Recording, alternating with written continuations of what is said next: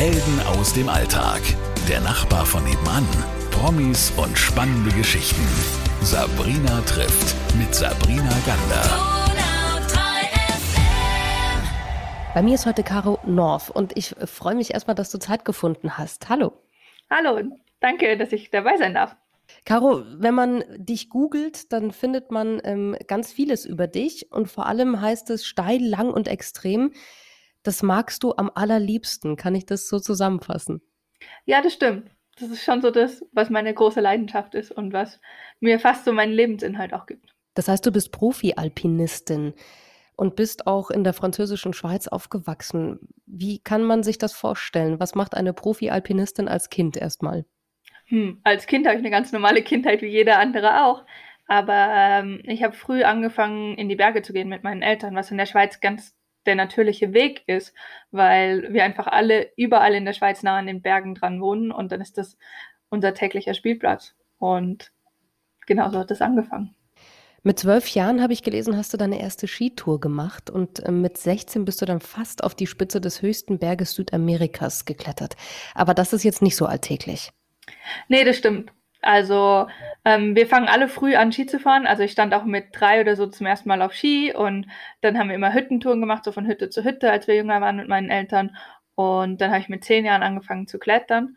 Und genau, dann hat es so seinen Lauf genommen und irgendwie mit 14 meine ersten 4000er gemacht und das war irgendwie so ganz natürlich. Dass man dann mit 16 schon am höchsten Berg Amerikas unterwegs ist, das ist nicht so normal. Und da haben meine Eltern mir auch extrem viele Dokumente unterschreiben müssen, weil ich damals noch minderjährig war und gar nicht allein da eigentlich hin durfte. Und da bin ich echt froh, weil damit haben sie mir sozusagen die Türen eröffnet in die Welt, in der ich jetzt lebe. Warst du dann auch wirklich dann dort allein in Südamerika? Ja, ich habe mit 15, 16 ein Jahr in Argentinien gelebt, in der Familie, also so ein Austauschschuljahr gemacht und war eh das ganze Jahr schon da allein und genau, bin dann mal Concagua dann mit Freunden gewesen, die ich dort kennengelernt habe. Jetzt bist du ja nicht mehr 16, das heißt, du hast schon ein bisschen was erlebt. Was sind denn so deine Highlights? Was hast du gemacht, wo du vielleicht mit 16 noch nicht daran geglaubt hast, dass du das tun wirst?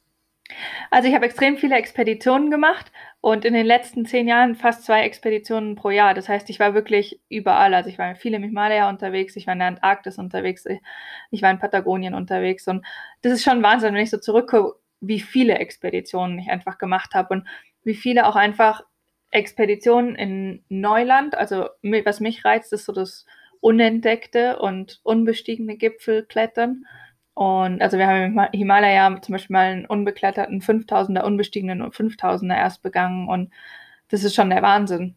Und dann, was sicherlich ganz großes Ding auch für mich war, war der Cerro Torre in Patagonien. Den haben wir als erste Frauenseilschaft freiklettern können. Und das hat mich einfach drei Jahre gebraucht, bis ich da auf dem Gipfel stand, weil das Wetter in Patagonien immer schlecht ist und so. Und ja, wenn man halt so lange auf ein Projekt hinarbeitet, dann ist das schon der Wahnsinn, das dann wirklich durchzuziehen. Woraus besteht denn dein Leben jetzt? Wie kann man sich das vorstellen? Hm, mein Leben hat irgendwie nicht so wirklich einen Rhythmus oder einen Alltag, weil ähm, also ich lebe die meiste Zeit des Jahres in meinem roten VW-Bus und äh, düse damit durch die Alpen und durch Europa. Und ähm, in der Hochsaison ist es schon oft so, dass ich führe, also einfach als Bergführerin unterwegs bin. Hochsaison ist für uns der Sommer, also Juni, Juli, August. Und dann im Winter so Januar, Februar, März, April mit den Ski. Und ja, aber auch wenn ich führe, nebenbei mache ich schon noch meine eigenen Projekte so zwischendrin. Und dann in den Zwischenzeiten bin ich oft einfach zwei, drei Monate ganz weg. Also entweder zum Klettern irgendwo oder auf Expedition. Und ja, es gibt sozusagen keine klassische Woche von mir, weil es kann immer anders aussehen. Was waren denn für dich so besondere Seelenmomente auf dem Berg oder in den Bergen? Mm. Boah, also ich glaube, was mir extrem viel gibt, ist, wenn ich Abenteuer mit meinen Freunden teile weil ähm, ich bin jemand, ich habe eine ganz, ganz starke Bindung zu meinen Freunden und meine Freunde sind mir extrem wichtig. Und wenn ich dann so Momente mit denen teile, also ich habe zum Beispiel einen sehr guten argentinischen Kumpel, so mein bester Kumpel, der nimmt immer seine Flöte mit. Und wenn wir dann einfach irgendwo auf dem Gipfel sind und er seine Flöte spielt, das sind so die Momente, wo du nur denkst, wow, unglaublich. Und wenn es dann vielleicht noch sogar zum Sonnenaufgang oder Sonnenuntergang ist, das ist der Wahnsinn. Ich bin jemand, ich bin extrem gern so den ganzen Tag draußen. Also wenn du wirklich bivakierst, wenn du so lange Sachen machst, dass du draußen schläfst, das heißt, du siehst die Sonne untergehen, dann am nächsten Morgen wieder aufgehen und ähm, ja, bist du den ganzen Tagesverlauf draußen und so diese Sonnenaufgangs- und Sonnenuntergangsmomente sind, glaube ich, ganz spezielle Momente und auch so, würde ich sagen, Seelenmomente. Jetzt hast du vorhin erwähnt, dass du auf den 4000, auf den 5000ern schon unterwegs warst. Wie war es denn zum Beispiel in der Antarktis? Du hast vorhin erwähnt, dass du da die Touren auch gemacht hast. Wie lange bist du da immer unterwegs bei solchen Touren? Ja, also so auf Expedition bin ich eigentlich immer mindestens einen Monat unterwegs. Das kann aber auch mehr sein. Und Antarktis war ein ganz spezielles Abenteuer für mich, weil wir sind dorthin gesegelt. Das heißt, wir sind durch die Drake Passage ähm, am Kap Horn vorbeigesegelt und es ist so eins der ähm, wildesten Wasser der Welt, die man eigentlich haben kann. Und also auf meinen Expeditionen, ich weiß schon immer so ungefähr, was mich erwartet, wenn es ums Klettern geht, wenn es im Himalaya ums Bergsteigen geht. Und beim Segeln, ich wusste halt nicht, was mich erwartet. Und ich wusste nicht, ob ich einfach Panik kriege, wenn wir fünf Tage lang kein Land sehen. Weil du bist da wirklich wie in einer kleinen Nussschale in einem ganz wilden Meer unterwegs. Und aber ich bin jemand, ich suche die Herausforderungen und immer neue Herausforderungen. Und deswegen die Herausforderungen, auch die Elemente, die Natur, die ja, ich glaube, für mich ist ganz wichtig, so mit der Natur zu spielen und sie anzunehmen. Und ähm, im Endeffekt, ich habe es total genial gefunden. Natürlich gab es auch Momente, wo ich Angst hatte, aber ziemlich schnell gemerkt, das Boot, das kann nicht umkippen und es macht eh keinen Sinn, dass ich Angst habe, dass es umkippt, weil dann habe ich nur eine schlechte Zeit, sondern ich bin jetzt hier und muss mich darauf einlassen. Und das war schon der Wahnsinn. Gab es dann auch mal gefährliche Momente in all diesen Expeditionen und bei all diesen Touren, die du gemacht hast? Ja, es gibt sicherlich immer gefährliche Momente. Also, weil selbst wenn wir zu Berg gehen, es gibt immer ein gewisses Risiko bei jeder Tour, die du am Berg machst, auch bei einfachen Touren. Ähm, das Risiko ist oft so bei Erstbegehungen und Expeditionen natürlich viel höher, als wenn wir hier irgendwas in den Alpen machen. Das liegt auch schon allein an der Infrastruktur. Hier gibt es Rettung. Das gibt es in den meisten Gebieten, wo ich hinfahre, keine Rettung, kein Kontakt zur Außenwelt. Und ja, du weißt auch oft nicht, wie die Bedingungen sind, wie das Wetter sind. Und ja, wir versuchen unser Risiko halt so einzuschätzen, dass es für uns passt. Aber ein Restrisiko bleibt immer. Und das ist auch so ein bisschen die Kehrseite von dem, was ich mache. Ich muss sagen, ich habe schon extrem viele Leute oder Freunde verloren, die in den Bergen umgekommen sind. Und, und ähm, das ja, lässt mich auch zum Teil zweifeln an dem, was ich mache. Und das ist schon auch hart. Also es ist nicht so, dass das so unberührt an mir vorbeigeht, weil ich halt zu vielen Leuten immer eine starke Bindung habe und wenn dann jemand bei dem umkommt, was du auch machst, dann stellst du das schon auch in Frage. Also es ist nicht so, dass mich das kalt lässt. Was lässt dich dann weitermachen? Ähm, das, was mich weitermachen lässt, ist, dass es mir wirklich eine komplette Freude gibt. Es gibt mir so den Lebensinhalt, es gibt mir die Energie. Und ähm, ja, ich glaube, mein Leben wäre nicht so erfüllt, wenn ich nicht in die Berge gehen würde und nicht klettern gehen würde. Und ja, wenn ich nur davon rede und daran denke und die ganzen Projekte habe, das, das gibt mir meinen Lebensinhalt, das gibt mir meinen Lebenssinn. Und ähm, und es ist sicherlich so, dass wenn irgendwas passiert, dass ich dann oft sage, okay, jetzt stecke ich zurück und mache eher Sachen, die weniger gefährlich sind. Also, weil zum Beispiel, wenn man lange Touren im Fels klettern geht, dann ist das oft weniger gefährlich, als wenn man so lange Touren wie die Eiger Nordwand im Mixed-Gelände, also zwischen Fels und Eis und so weiter klettert. Da kann man schon ein bisschen das auch adjustieren und dann bin ich oft einfach längere Zeit in so Gelände unterwegs, wo ich meine, dass das Restrisiko einfach geringer ist. Wie, wie kann ich mir das denn vorstellen? Mit was für einer Ausrüstung bist du denn dann unterwegs? Ich schätze nicht nur Wanderstiefel und Steigeisen, sondern da ist ein bisschen mehr noch in deinem Rucksack. Ja, das stimmt. Das kommt natürlich ganz auf die Tour drauf an, was man macht. Also es gibt Touren, da ist man möglichst so leicht wie möglich unterwegs, um in einem Tag schnell durchzuklettern. Das heißt, da hat man sein Seil, seinen Steigeisen und Pickel dabei, einen Helm und je nachdem auch noch Ski oder ein Gleitschirm, wenn man das für Zu- oder Abstieg braucht. Und Klettermaterial und dann gibt es natürlich Touren, wo man wirklich äh, vier, fünf Tage in der Wand ist. Und dann hat man alles dabei. Aber in der Leichtausführung, wenn man damit klettern muss, also dann hat man einen Kocher dabei, Mat Matte zum Schlafen, einen Schlafsack, wobei es dann oft so ist, dass wir zu zweit einfach nur einen Schlafsack dabei haben, um halt so leicht wie möglich zu sein, weil du musst mit dem ganzen Zeug noch klettern. Und je schwerer du bist, umso langsamer bist du. Deswegen, ich glaube, wir sind da ziemlich rudimentär unterwegs und viele Leute können sich wahrscheinlich gar nicht so vorstellen, dass man so irgendwie am Berg schlafen kann. Aber da gewöhnt man sich dran und das funktioniert auch gut. Das heißt, du hängst dann im Felsen und ähm, musst dann schauen, wo ist dann die nächste Fläche, auf der wir dann heute Abend übernachten können? Oder wie, wie plant ihr sowas? Ja, bei so alpinen Touren ist es so, also entweder weißt du auch genau, wo es schon so kleine Bänder oder Felsvorsätze gibt, wo du schlafen kannst. Und wenn du das nicht weißt, musst du halt danach Ausschau halten, vor allem wenn du eine Tour erst begehst. Und ähm, ja, im Himalaya haben wir oft ein Zelt dabei. in Patagonien oder den Alpen, wenn der Wetterbericht ganz gut ist, oft gar kein Zelt. Das heißt, dann ja, schaust du einfach, wo du einen flachen Platz findest, dass du irgendwie liegen kannst. Und ja, manchmal findest du es auch nicht und dann bivakierst du im Sitzen. Ist dann ein bisschen weniger unbequem, aber das übersteht man auch für eine Nacht.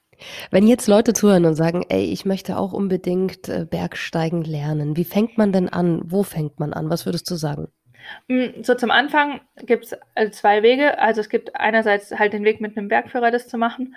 Und da gibt es auch sämtliche Bergschulen, die so Einsteigerkurse anbieten. Und das ist, glaube ich, richtig gut, halt einfach mal einen Einsteigerkurs zu machen zum Bergsteigen, weil dann kriegt man so mal mit, was ist das eigentlich, gefällt mir das? Und genauso ist es dann auch, so Kurse gibt es zum Teil auch von den Alpenvereinen und so. Also das sind so die zwei Wege, glaube ich, die man hat. Jetzt bist du ja diplomierte Bergführerin. Das heißt, man kann mit dir auch Touren machen. Ja, genau. Also ähm, ich führe Leute durch die Berge und gebe Kurse und ich bin jemand, mir ist das ganz wichtig, auch anderen Leuten was zurückzugeben. Ich kann nicht nur so meine eigenen Projekte durchziehen. Das bin ich irgendwie nicht. Das erfüllt mich nicht. Ich bin jemand, ich gebe gern was von meiner Leidenschaft, von meinem Feuer, was so in mir brennt für das, was ich tue, ab und teile das gern mit den Leuten. Und das ist eine ganz schöne Art und Weise, das beim Bergführen zu machen und dann einfach auf Gipfel zu gehen, die sich andere Leute wünschen, also den Traum von anderen Leuten zu erfüllen. Und das sind natürlich auch ganz starke Emotionen, die da mitspielen. Und es ist mega schön. Das hast du vorhin erzählt, du führst unter anderem auch Frauenseilschaften aufs Breithorn zum Beispiel, weiß ich. Das ist ja auch ein 4000er. Was sind denn Frauenseilschaften für alle, die sich damit nicht auskennen? Ja, Frauenseilschaft heißt, dass einfach nur Frauen in der Seilschaft sind. Also wir sind einfach unter Frauen unterwegs. Und ähm, das ist im Bergsport so speziell, weil der doch sehr männlich geprägter Bergsport ist. Also zum Beispiel bei den Bergführern sind wir ein bis zwei Prozent weibliche Bergführerinnen. Also eigentlich fast nichts. Also eine Bergführerin irgendwo am Berg zu sehen, ist schon eher selten und rar und es sind eigentlich fast alles Männer. Und deswegen ist es auch so speziell, einfach mit einer Frauenseilschaft unterwegs zu sein. Und ähm, ja, dieses Jahr bin ich mit extrem vielen Frauenseilschaften unterwegs und es ist ganz schön, das zu sehen, wie sehr das die Frauen motiviert, dann wirklich zu Berg zu gehen. Und ich habe so den Eindruck, dass das für viele die Hemmschwelle nimmt, zu sagen, okay, ich probiere das jetzt aus, weil man ist unter Frauen und man fühlt sich irgendwie wohler, als wenn das gemischte Gruppen sind. Und ich finde das voll schön zu sehen. Aber können auch Einsteigerinnen einen äh, 4000er Gipfel erklimmen? Ja, auf jeden Fall. Also zum Beispiel das Breithorn, was du schon angesprochen hast, ist ein ganz leichter 4000er. Da muss man nur auf Steigeisen laufen. Und ähm, da kann man mit der Seilbahn hochfahren aufs kleine Matterhorn und dann läuft man noch über den Gletscher und dann ein bisschen den Berg hoch. Und natürlich angeseilt, aber mit einer Bergführerin kann das auch jemand machen, der vorher noch nie Bergsteigen war. Jetzt weiß ich, dass du ein ganz schöner Fan von äh, den Schweizer Bergen bist. Liegt vielleicht ja auch daran, dass die Alpen rund 60 Prozent der Landesfläche der Schweiz einnehmen. Und es gibt, glaube ich, 48 beeindruckende 4000er, auf die man äh, kann. Vielleicht nicht alle mit dir, aber die stehen zur Verfügung. Was sind denn so deine Lieblingsberge oder Touren in der Schweiz? Ha, gute Frage, weil ich bin nämlich jemand, ich, was ich so liebe an der Schweiz, ist, dass es so viele Berge gibt, dass man immer was ganz Unterschiedliches machen kann. Und ähm, ja, ich bin vor allem in der Schweiz unterwegs, weil ich hier halt aufgewachsen bin und weil das sozusagen meine, meine Heimatberge sind und ähm, weil ich hier auch meine Bergführerausbildung gemacht habe und dann ist es das normal, dass man hier auch unterwegs ist. Und ich finde es genial, immer unterschiedlichen Bergen unterwegs zu sein. Also jetzt zum Beispiel habe ich gerade geführt den Bianco-Grat am Piz Bernina, also ganz in den Ostalpen.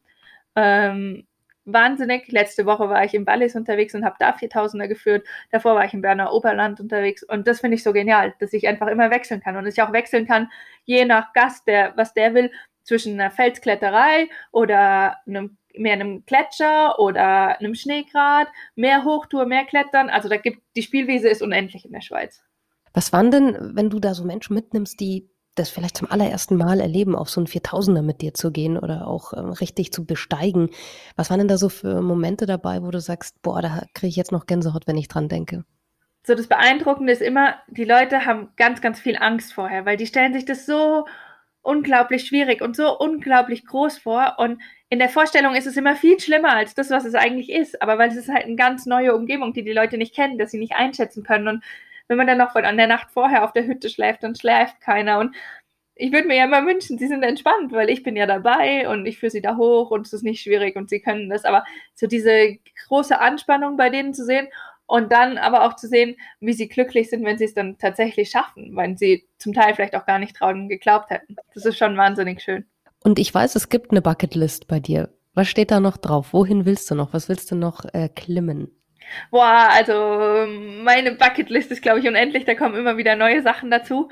Und ähm, ich habe hier in den Alpen noch ganz viele schwere Touren, die ich gerne klettern würde. Also am Eiger Deep Blue Sea frei klettern und äh, auch lange Touren noch klettern. Auch manche Touren, die ich gerne mit Gästen einfach mal machen würde. Und dann auch ähm, im Yosemite am El Capitan eine Route frei klettern. Das habe ich fast gemacht vor zwei Jahren, deswegen da muss ich nochmal hin. Ähm, dann würde ich gerne nach Pakistan an Drango Tower. Und äh, in Patagonien habe ich auch noch ein paar Ideen, was ich da noch gerne machen würde. Die Welt ist groß genug für dich. Ja, auf jeden Fall. Und aber ich finde es eigentlich so speziell, weil einerseits ist die Welt groß genug und es hat überall geniale Berge, wo ich noch hin will. Und andererseits haben wir aber auch so viel bei uns noch zu tun, dass es auch für ein Leben auf jeden Fall reichen wird.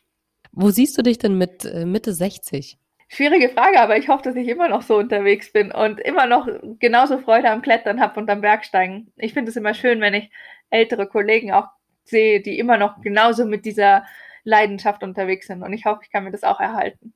Dann verrat uns doch vielleicht nur kurz, wo geht dein nächstes Abenteuer hin, deine nächste Expedition? Jetzt mal abseits von deinen äh, Führungen, die du machst mit anderen. Ähm, also ich bin sicher jetzt im Winter wieder in Patagonien, wenn es vom Reisen her geht, weil ich habe eine ganz starke Bindung zu Argentinien und Patagonien, weil ich da als Kind auch gewohnt habe.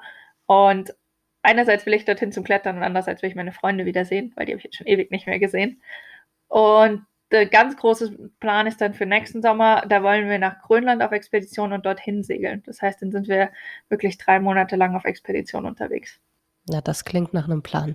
Liebe Caro, vielen, vielen Dank, dass du uns heute mit deinem Feuer so ein bisschen angezündet hast. Ich glaube, dass der ein oder andere jetzt schnell googelt und sagt, Caro North, wie finde ich da eine Tour mit der? Und äh, ich finde es so schön, wenn jemand so leidenschaftlich von etwas erzählt, was er mit dem Herzen so macht. Vielen, vielen Dank. Ja, gerne. Danke für die Einladung und äh, ich freue mich immer, wenn Leute mich anschreiben, um Touren zu machen. Helden aus dem Alltag. Der Nachbar von nebenan Promis und spannende Geschichten.